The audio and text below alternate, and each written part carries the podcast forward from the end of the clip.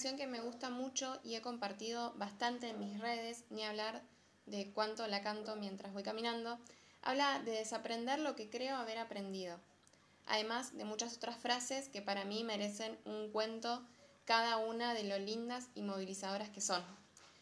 En fin, de desaprender es que quiero hablar, porque me di cuenta que charlamos mucho, con suerte, de lo que necesitamos aprender, y en el camino aparece muchas veces un gran conflicto.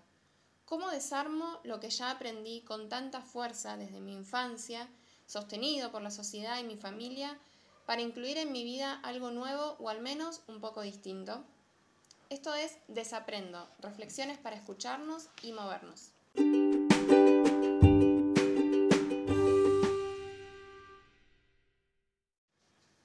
Se habla mucho desde hace años de la deconstrucción. Y como a mí me apasiona el aprendizaje, quiero encarar el desafío de encontrar nuevos modos y de revisar los que ya no sabemos si nos ayudan o no. Y todo esto desde la idea de desaprender. ¿Qué pienso cuando leo o escucho esa palabra? Enseguida vienen a mi mente ideas como desarmar, cuestionar, dividir por partes, analizar, buscar entender desde la razón y desde las sensaciones, investigar, proyectar. ¿Qué dice el diccionario? Que se trata de olvidar lo que se había aprendido. Como siempre, y no por bueno ni por malo, sino porque para eso sirve, el diccionario me da una definición bastante escueta y hasta limitante. Eso a mí me desafía a investigar un poco más. Y me encuentro entonces con que desaprender implica, entre muchas cosas, la idea de cambio, de registro de estructuras y creencias, de reconocimiento de ideas limitantes y potenciadoras, de discernir qué es útil y qué no, de salir del automático. Esto último me encanta. La propuesta de salir del automático seguro la escuchaste en mil ocasiones en muchos lugares. Y a pesar de eso no es tarea sencilla. No porque se hable mucho de un tema quiere decir que sea algo fácil de hacer. Vivimos con lentes. No, no de los físicos que tienen patitas apoyadas en nuestras orejas, sino metafóricos.